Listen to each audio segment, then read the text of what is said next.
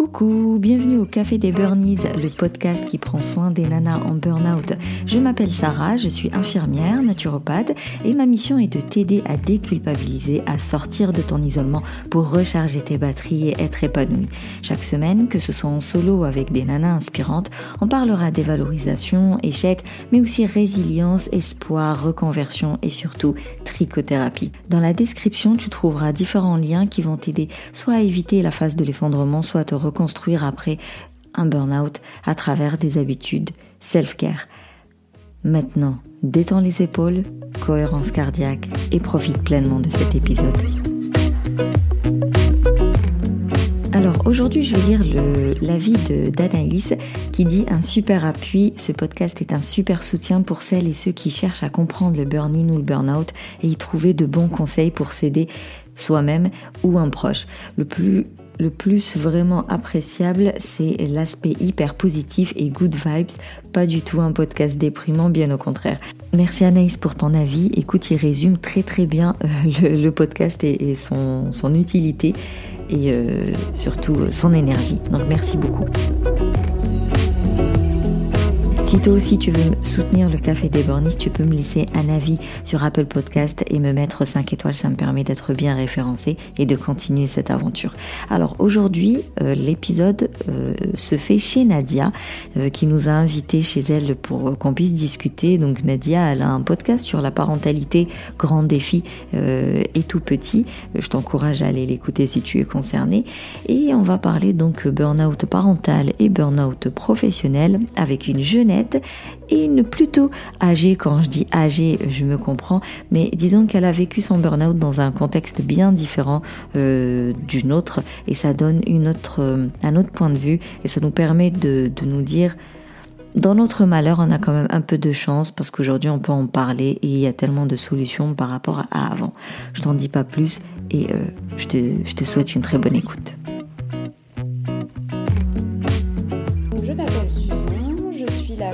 De Abondance et euh, Abondance c'est une marque qui propose de la petite décoration euh, florale euh, faite à base d'objets de, seconde main et de fleurs séchées sourcées en local et également je propose de la formation à travers des ateliers et des conférences pour sensibiliser à la transition écologique. Donc les ateliers ce sera principalement de l'art floral pour redonner une seconde vie à des objets euh, avec de la fleur séchée. Et euh, les conférences euh, et talks en plus petit comité, c'est pour voilà, parler transition écologique, comment est-ce qu'on s'y met, comment est-ce qu'on avance, comment est-ce qu'on performe, pour se rapprocher d'un mode de vie plus, plus naturel sans, comme je dis, sans devenir parano et, c'est ça. et dépressif Et... et... du coup, bah, Jamila Alors, je m'appelle Jamila Issaoui, je suis sophrologue, hypnothérapeute. Alors, c'est pas de la psychologie, on n'est pas non plus trop dans le coaching, on est plutôt dans la technique en fait. C'est-à-dire que bien sûr, c'est une, méthode, on va dire psychocorporelle quand même.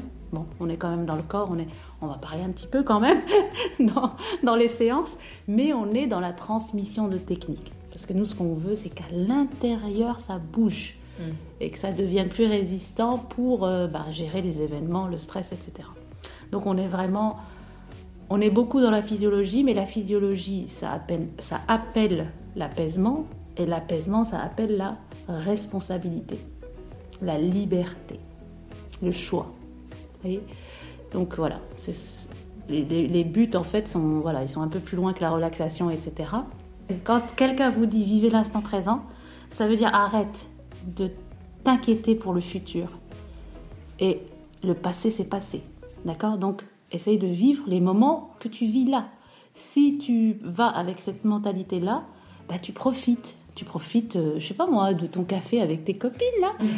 tu profites euh, bah, de tes parents qui vont arriver, euh, de ta petite fille qui va te prendre dans tes bras, etc. Donc tu ne vas pas penser à oh je lui ai pas donné ceci ou qu'est-ce que je vais lui faire plus tard, etc. Donc voilà, c'est ça l'instant présent. Donc on apprend à faire ça. On apprend à vivre le moment. Euh, soit quand tu manges, soit quand tu t'occupes de ton enfant, au lieu de te concentrer sur ce que tu es en train de faire là, maintenant. Donc, manger, la texture, ah le goût, l'odeur. Ça, c'est la pleine conscience. Voilà. Eh bien, euh, tu es là à te rappeler ce moment euh, hostile, comme je dis, ce moment euh, Oui. négatif que tu as vécu et qui est toujours dans ta tête et qui tourne, cogitation en fait. Exactement. Donc ne pas vivre en tout cas le temps présent, c'est cogiter pendant ce que tu fais au temps T. Alors Tu revis soit le passé, soit t'angoisses et t'anticipes le futur. Exactement. Et vivre le temps présent ou la pleine C'est conscience. tout simplement c'est ça. tu restes là. C'est tout simplement Tu ça. C'est des grands euh, mots, mais des choses, c'est très simple. Euh, et si, si on peut faire émerger euh, ben, des, des- plus d'estime de soi, l'estime de soi, c'est ben, c'est c'est simplement s'aimer, tout, tout bêtement. C'est Bah, un ensemble. hein. Mhm. L'esti- La confiance en soi fait partie de l'estime de soi. Exactement. C'est-à-dire quand tu travailles ton estime de soi, tu travailles ton image, l'amour que tu as envers toi, ta confiance en tes compétences, euh, ta connaissance en- de toi-même. La L'estime de soi, connaissance. c'est toi, quoi, c'est ta vie. C'est, c'est très très dommage euh, et préjudiciable de vivre avec euh, une estime de soi dans les baskets. Tu peux pas avancer de toute Tu peux façon. pas avancer. exact. La connaissance de soi, c'est quoi en fait? Euh, en, en sophro, on parle de valeur. Qu'est-ce que c'est une valeur? C'est pas non plus, euh, c'est pas un truc euh, 15 pas euros, de 100 euros, l'argent. non, c'est pas de l'argent. les, les valeurs, en fait, c'est alors c'est c'est les, les grands, euh, on va dire les grandes valeurs avec lesquelles tu, tu veux diriger ta vie, quoi. Alors c'est pas forcément celles que avec lesquelles on t'a éduqué, peut-être, hein, mais pas forcément. Euh, Je veux dire, dans une communauté donnée, voilà, on a de l'éducation, etc. Peut-être, mais pas forcément. Mais c'est pas forcément avec ces- avec des valeurs avec lesquelles, bon, bah, t'as fait tes études, etc. T'as appris des choses, etc. Ça peut être euh, des choses que tu vas mettre en place. Tu vas, déjà, tu vas définir, mettre en place, et tu vas mener ta vie avec ce genre de valeurs, et ça, ça peut changer, hein, etc. Exemple de valeur, c'est l'amour des autres. Je veux dire, quand vous faites ce que vous faites, si vous n'aimiez pas les gens, euh, c'est pas possible de faire Ah bah ça. c'est- tu, tu pourrais pas discuter avec, euh, même si tu adores l'écologie, voilà, tu dis oh non, mais attends, je Non. vais coltiner tout le monde là. T'aurais jamais fait. Oh mon dieu, les gens, quelle angoisse Quelle angoisse. Je peux pas faire ça. Si, si tu n'avais pas cette valeur-là, vous l'avez tous en fait, mais vous, vous l'avez. Voilà, c'est comme ça, c'est là. Une des valeurs, une autre valeur, c'est la liberté, par exemple. Je dis la liberté, encore un mot à la mode. je sais que tu vas me flageller, mais, mais c'est pas pop it up, je vais à Ibiza et tout, c'est pas ça la liberté. Bien plus profond que ça, c'est vraiment. déjà elle est subjective et personnelle Exactement. à chaque individu. Puis elle s'arrête quand même Il y a autant de certaines choses. que, que, que de personnes. Et elle a une limite, malgré tout ce qu'on peut dire, Ah bah oui, tout ce qu'on a pu nous dire. Elle a une limite. Et puis, euh, il y a des personnes, par exemple, qui ne peuvent pas vivre en étant euh, dirigées euh, dans leur travail. À force de se connaître, de se consolider à l'intérieur, on on- en fait, on fait, du, on fait, comment dire, on débroussaille l'intérieur. Et c'est là qu'on on vient à la connaissance de soi. Quand on se connaît, ben, on sait ce pourquoi et avec quelles valeurs je vais, je vais vivre. C'est ça la responsabilité. C'est-à-dire qu'avec ce que je veux, je vais faire ma vie. C'est ce qu'on C'est appelle ça le but de la sophro. Et être en phase avec soi. Et du coup, je renvoie celles qui nous écoutent à un épisode qui s'appelle Comment être aligné avec ses valeurs. Moi, du coup, je m'appelle Nadia, j'ai deux enfants, euh, un garçon de, de 3 ans et demi et une, euh, une petite fille qui a eu un an hier. et, euh, et on a vécu pas mal de changements. Euh, fin 2019, on est arrivé dans cette belle région du Nord. On était à Nantes avant. Et on, a, on a eu un autre déménagement parce qu'on a acheté cette maison. Il y a eu l'arrivée de, de Malia, la- ma petite fille. Et, euh, et mon fils a eu sa première rentrée en septembre 2020. Donc ça fait beaucoup de changements pour lui. Lui qui était euh, très calme, doux, euh, à l'école, il est tout le contraire. Il, il tape, il est devenu presque il est insolent. Enfin, j'ai eu quand même vécu pas mal de difficultés, même s'il y a un peu de mieux. Et j'ai cherché en fait, j'ai cherché l'expérience d'autres parents qui auraient connu les mêmes difficultés. Sans, sans trouver parce que forcément moi j'étais je suis arrivée dans une région où je connais personne et j'ai cherché du coup dans les podcasts et j'ai pas trouvé donc je en fait il y a beaucoup de podcasts sur la parentalité mais on interview des, des professionnels Mm. le professionnel va donner euh, des, Des conseils. des tout, conseils, ouais. voilà, des Ça reste un truc extérieur quand Voilà. même. Ouais. Moi, je ne me retrouvais pas forcément, donc euh, je voulais vraiment euh, avoir l'expérience des parents. Euh, bah, déjà, ça a deux buts. Dé- Déjà, euh, parler des problèmes, parce que beaucoup de parents peuvent en avoir honte. Mm. Euh, donc déjà, ça incite à en parler. Euh, du oui, coup, à je suis passée par là, pas seul. Ouais. Voilà. Et ensuite, bah, les autres, ceux qui écoutent, ils peuvent se dire Ah ouais, c'est vrai, je, peux, je me reconnais, je suis pas seule, je peux peut-être demander Ah, euh, oui. de l'aide. Mm. Parce qu'en fait, quand on demande des rendez-vous auprès des professionnels, bah, on attend souvent deux. J'aurais aimé te rencontrer a 10 ans. bon, comme mon fils. Oh là là, bah, c'était le, c'est, l'origine de mon, de mon surmenage. Voilà, euh, donc il y a deux objectifs euh, à la fois libérer la parole des parents et, et décomplexer ceux qui vivent les mêmes choses. Et puis, et puis voilà, peut-être qu'un jour je tomberai sur un parent qui a connu aussi les mêmes difficultés que moi. Oh, mais il y en a, oh là là. Bah, la preuve, moi, bon, il y a 10 ans, quoi, on va dire. Oui, oui, oui, Bon, il y en a. Oh, c'est terrible, oui.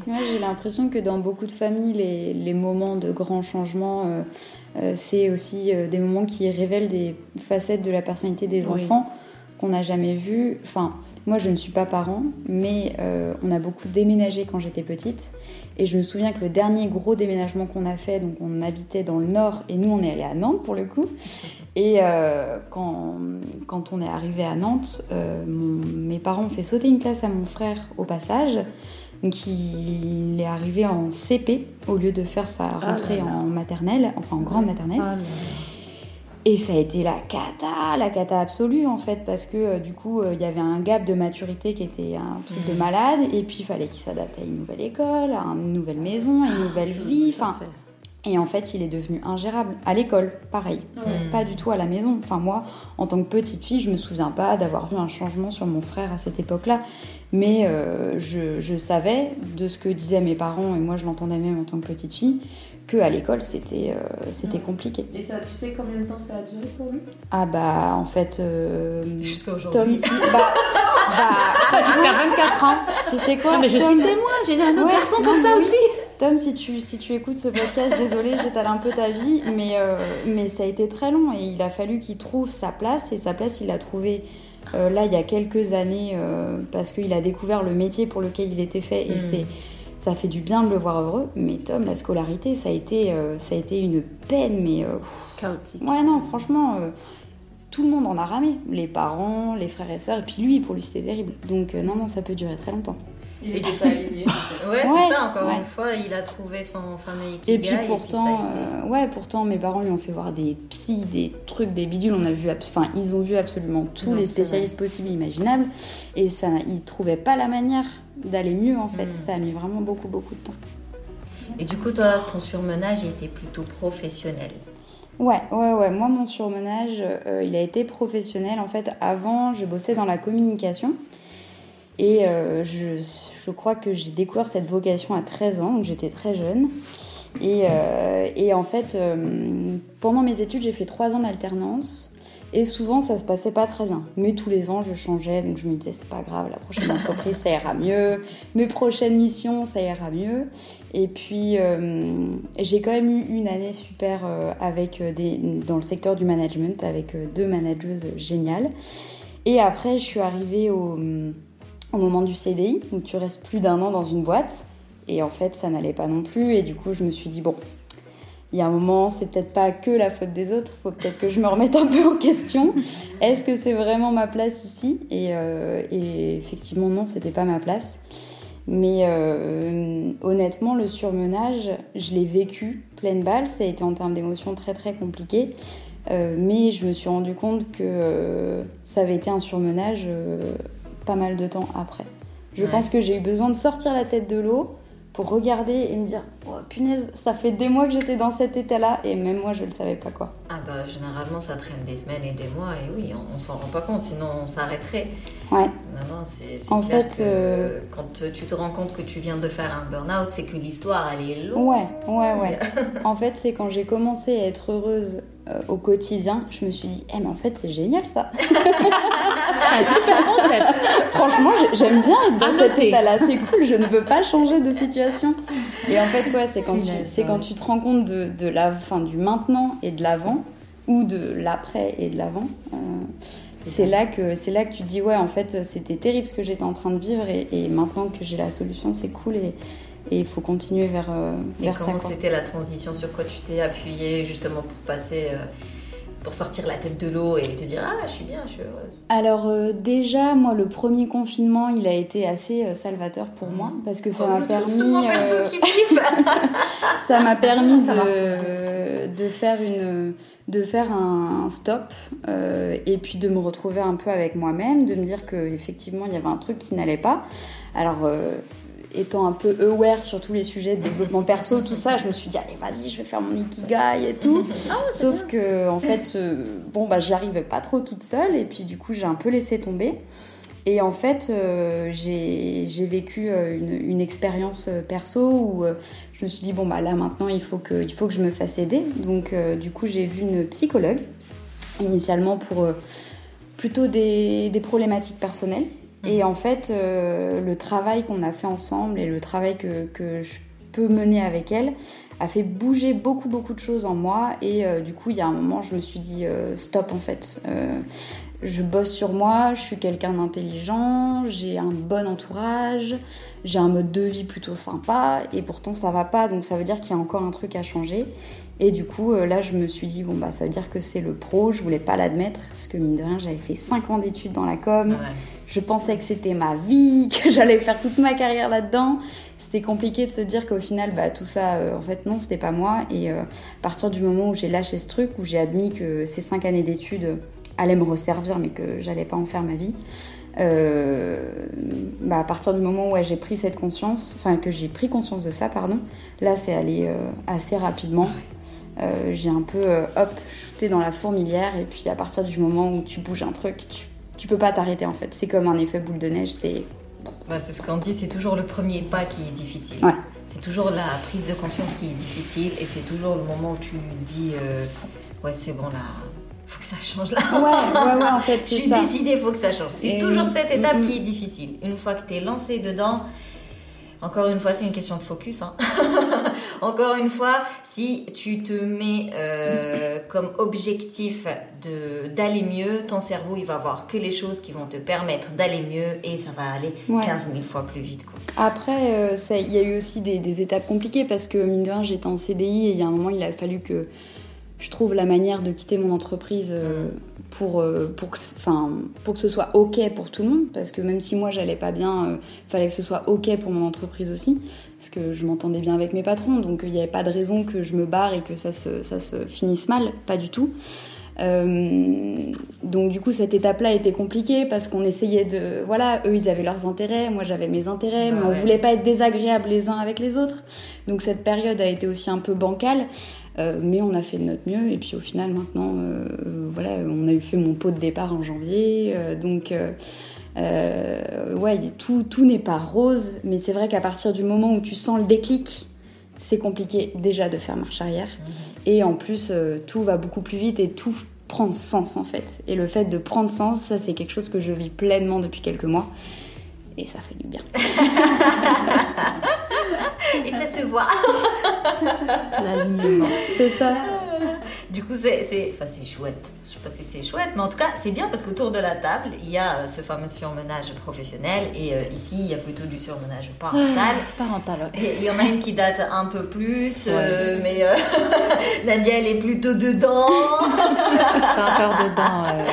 Et Jamila, donc, c'est de l'histoire ancienne, toi? Bah, l'histoire ancienne, bah, c'est il est toujours particulier, mon garçon, hein, mais, euh, mais il est bon, il est ce qu'il est, mais c'est beaucoup plus gérable, on va dire, et plus calme, etc. Ces temps-ci, j'en parle plus, je sais pas pourquoi, mais j'en parlais jamais en fait, j'en parlais jamais. Sauf les personnes qui me connaissent bien, les amis proches, qui ont vu les crises de 0 à 4-5 ans. Hmm. J'ai peur de tout. on va perdre Nadia.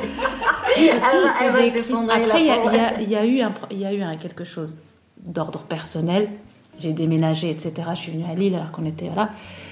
On va dire qu'il voyait moins son père. Après, ben, après j'ai quand même filé euh, à son père et tout, ça va beaucoup mieux. Mais euh, voilà, euh, il y a eu un moment comme ça. Et il y a eu quelque chose. Après, je veux pas culpabiliser, je veux pas rentrer là-dedans, mais je sais que les changements sont difficiles à gérer pour les enfants c'est comme le monde qui s'écroule pour eux. Quoi.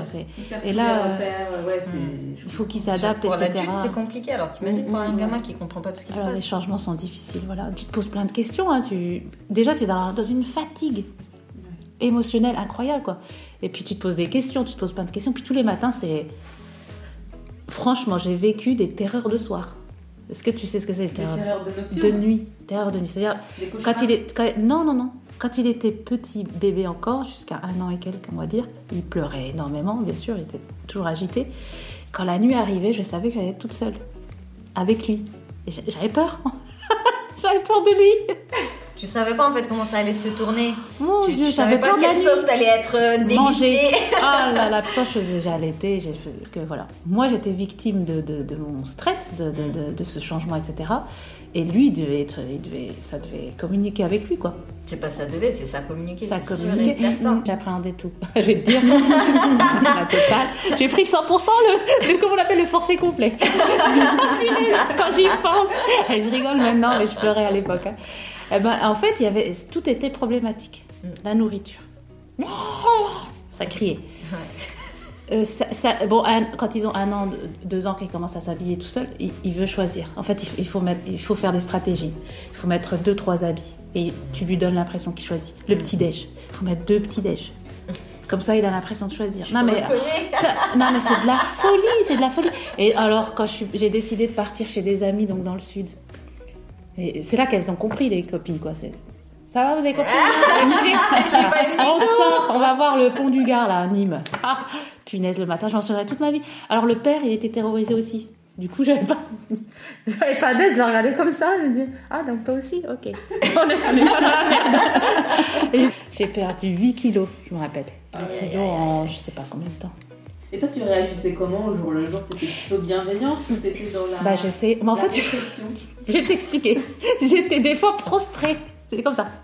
Alors, on peut pas voir la tête que j'ai, mais bon, faut imaginer. J'étais prostrée des fois.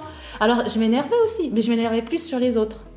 Donc, j'ai compris que je leur ai fait aussi vivre des choses, euh, voilà. Et lui, je- la dernière année, on était là-bas, voilà. Mes enfants, ils étaient au collège, lycée, imagine, tu vois. Et donc, euh, la, cantine, c'est donner une maman euh, perfectionniste, n'est-ce pas? Euh, tous les, Tout le monde vient man- manger à la maison. T'es comme une dingue, en fait, t'es euh, t'es chef d'entreprise.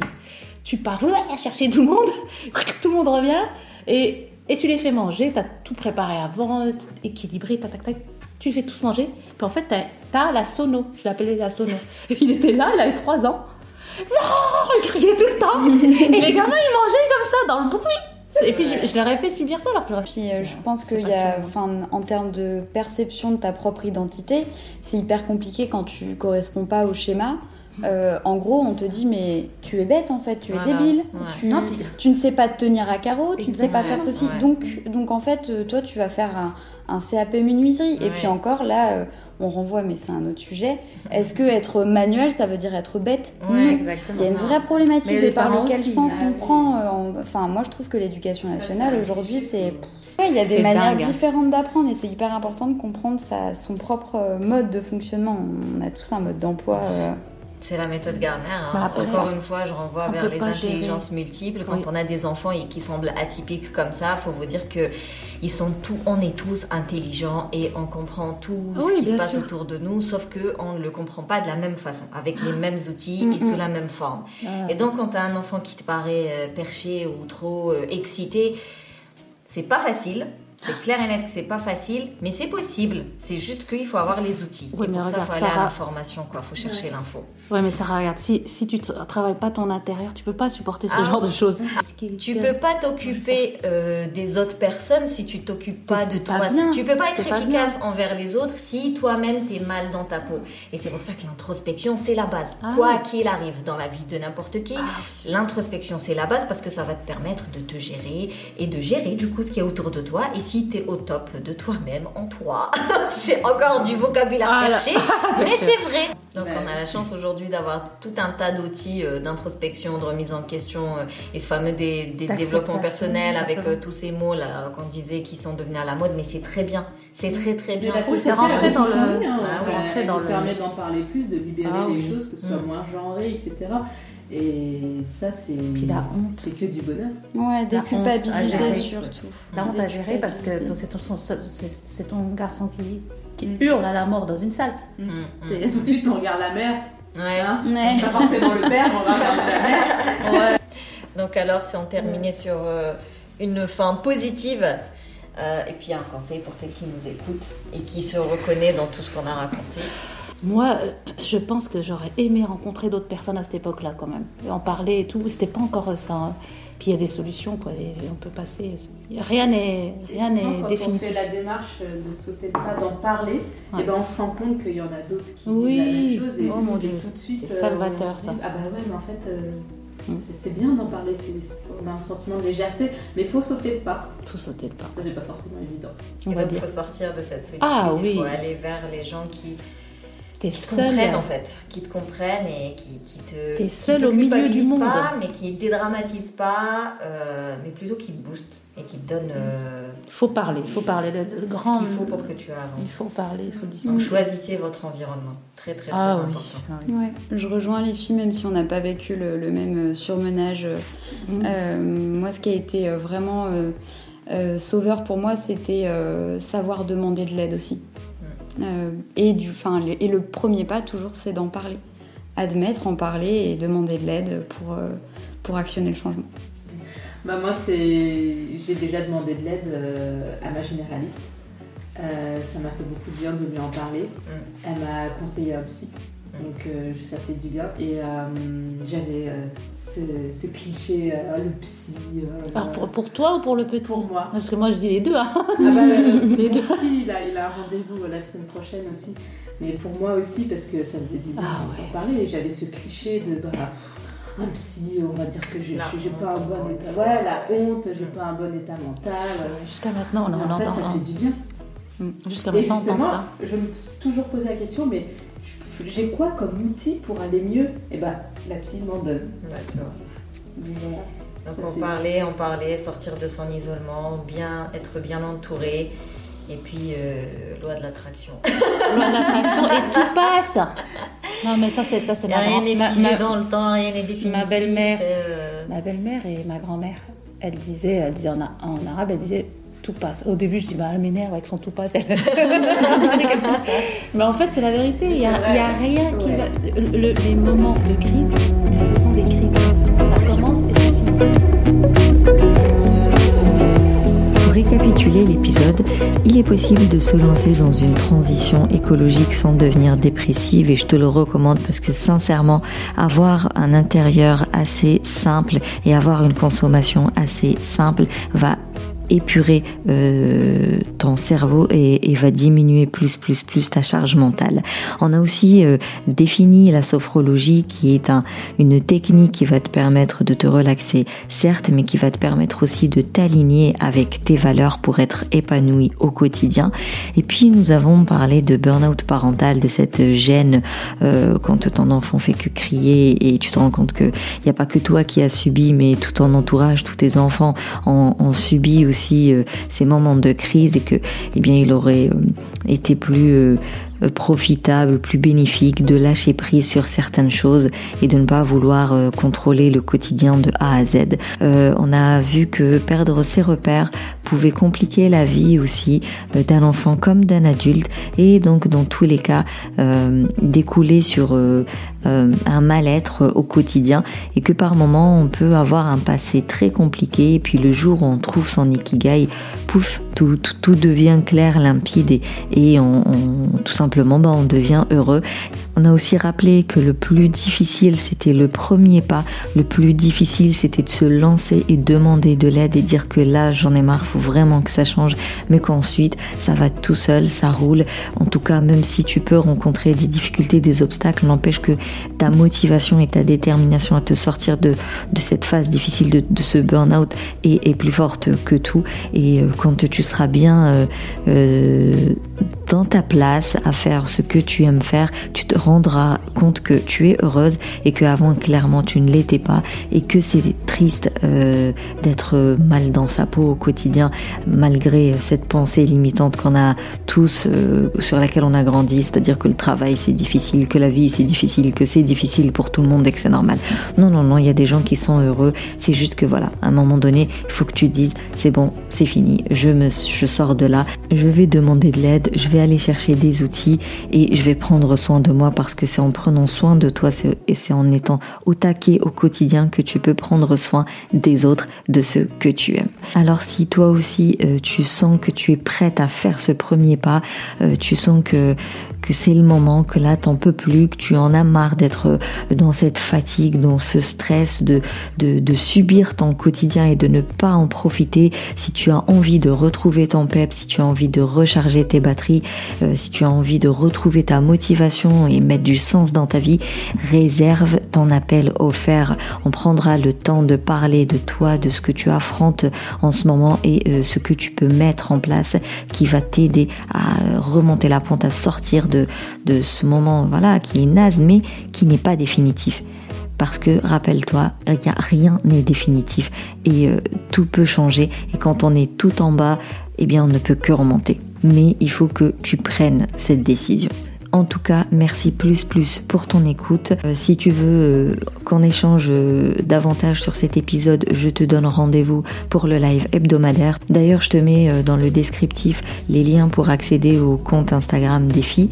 La semaine prochaine, je vais commencer à parler naturopathie et comment elle peut t'aider à remonter la pente. Et d'ici là, surtout, n'oublie pas de booster ton feeling good.